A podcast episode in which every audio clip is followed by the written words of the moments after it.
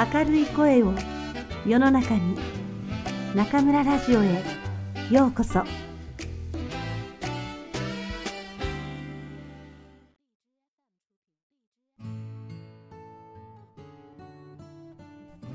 あなたにありがとう。松浦弥太郎。第一章。人とつながるということ。始まりはいつも自分から。愛情を伝える。人間関係について考えると3つの言葉が浮かんできます。育てること守ること与え続けること。人との関わりとは育てる守る与え続けるというこの3つの営みだろうと僕は思っています。人と人とのつながりが突然生まれること。とした出会いがかけがえのないものに変わっていく。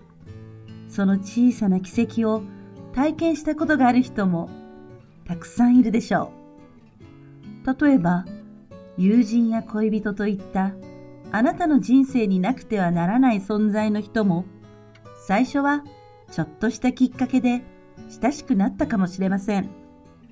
たくさんの人の中から一人選び、さあ、今日からこの人と仲良くなろうと決めるようなケースは稀でしょう。家族にしても、この人を家族として選ぶと自分の意思で決められるのは、せいぜい配偶者くらいのものです。魂のレベルでは、自分が両親を選んで子供として生まれてきたと思っていますし、生まれてきた子供にしてもきっとそうだと思いますが、これは意識の及ばない範囲のこと。不思議な縁や必然がより集まって家族になるという要素が多かれ少なかれあります。人知の及ばない何か偉大なるものに引き合わされたかのような出会いを自分を取り巻く人間関係に変えるのは奇跡ではなくその人自身だということです。育てる、守る、与え続ける。このたゆみない営みを誰もがしている。いや、していかなくてはならないのだと感じます。あらゆる人間関係において、コミュニケーションの大切さ、必要性が声高に語られています。ところで、コミュニケーションの目的とは何でしょう？お互いに伝えたいことをきちんと伝え合うことでしょうか？思いやり、気遣い合うことでしょうか。それとも、みんながそれぞれ自己主張することでしょうか。慣れ合いにならないように気持ちを正直に言葉にすることでしょうか。いろいろあるように見えますが、おそらくごく単純な話ではないかと僕は思うのです。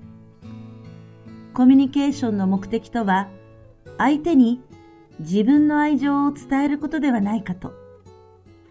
男女の恋愛に限ったことではありません。家族や友人、職場の人であっても、愛情を伝え合うことなしに成立する関係はないでしょう。物に対してでも、自然に対してでも、愛情を伝えなければ、つながりを築くことはできません。例えば、お皿を割ってしまったのなら、その原因は自分の愛情不足です。お皿に対してたっぷりの愛情があれば気にかけるし大切にします。割ったりしないよう丁寧に洗います。お皿は自然に割れたのではなく自分が割ったということ。手が滑ったからではなく自分の愛情不足が存在な扱いにつながり、結果としてお皿を壊したということです。同じように人間関係がうまくいかなかったり、宝物みたいだった絆がほどけてしまいそうな時は、大抵どちらかの愛情不足に理由があります。これまでの自分自身のことを顧みても、あのトラブルは僕の愛情不足のために起こったと苦さとともにつくづく思い知ることが多いのです。自分は愛情を伝えているだろうか立ち止まって考えてみることが人間関係の三つの営み、育てる、守る、与え続けることにつながります。人は基本的に孤独であり、人生は自分の力で歩んでいかなければなりません。しかし同時に、いくら自分を律したとしても、自力でできることがいかに少ないか、他力によって生かされていることがどれだけ多いかを実感します。他力とは目の前の相手、周りにいる人たち、そして社会です。自分以外の人に僕たちはもっと敬意を払うべきだし、尊重しなければならないと思うのです。それにはまず、自分から愛情を伝えること、惜しみなく、もったいつけずに伝えること、育てるにも、守るにも、続けるにも、まず愛情がスタートだと感じます。コミュニケーションの目的は、相手に自分の愛情を伝えることです。自分以外の人にもっと敬意を払い、尊重しましょう。待たない。横断歩道に立っていると、ちょうど反対側に友達がいます。信号が青に変われば、二人とも歩き出し、おそらく道を渡る途中で友達も僕に気づくでしょう。こんにちは。元気ですか？相手から先に声をかけてくるかもしれません。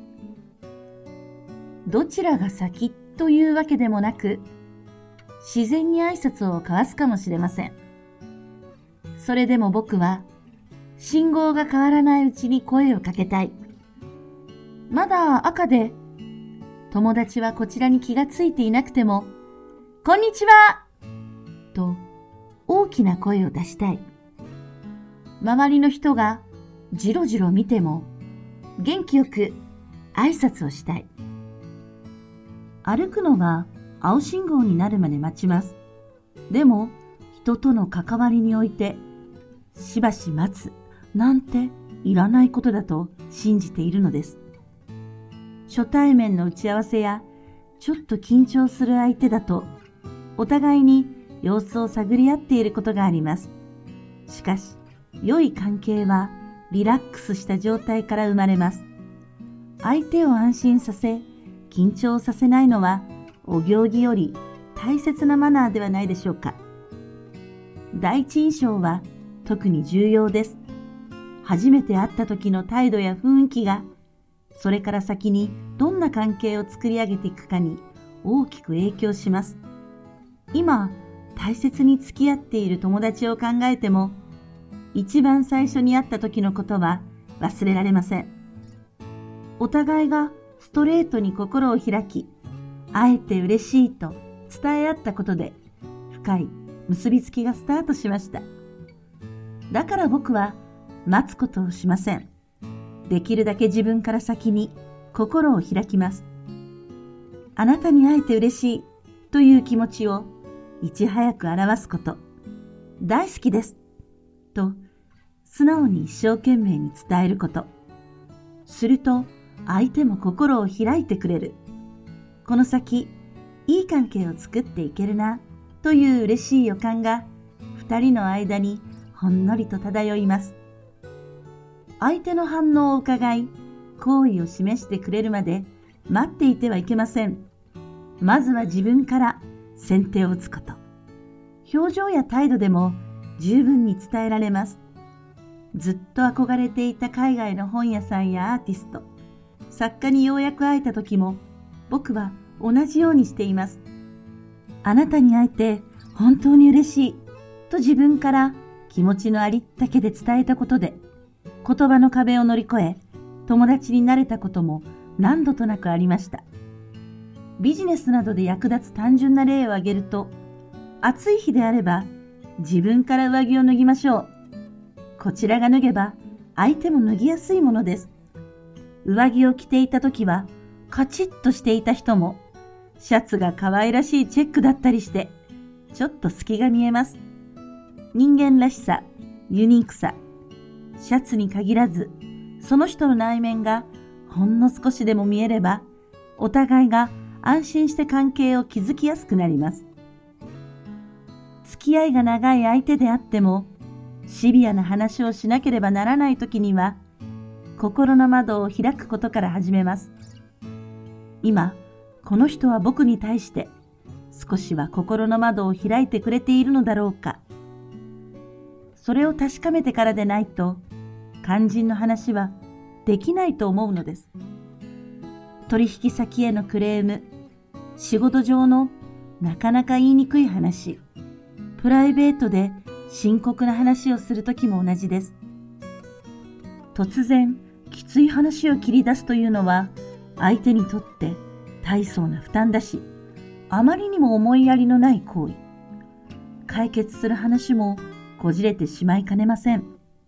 もちろん双方が、そろそろ窓は開いているかな？と伺っているのもくたびれます。そんな時も僕は、相手の緊張が自然にほぐれるのを待ったりはしません。まず、自分がリラックスし、緊張を解いてみせることで、相手の心の窓を開けてもらうようにしています。待たないとは、言葉を変えれば受け身にならないということ。